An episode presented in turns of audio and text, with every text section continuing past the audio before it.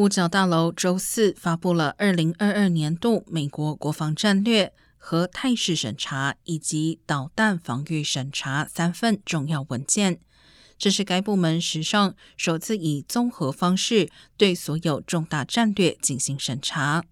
根据五角大楼在国防战略中的说法，尽管俄罗斯在乌克兰发动了战争，但中国仍然是美国面临的最大安全挑战。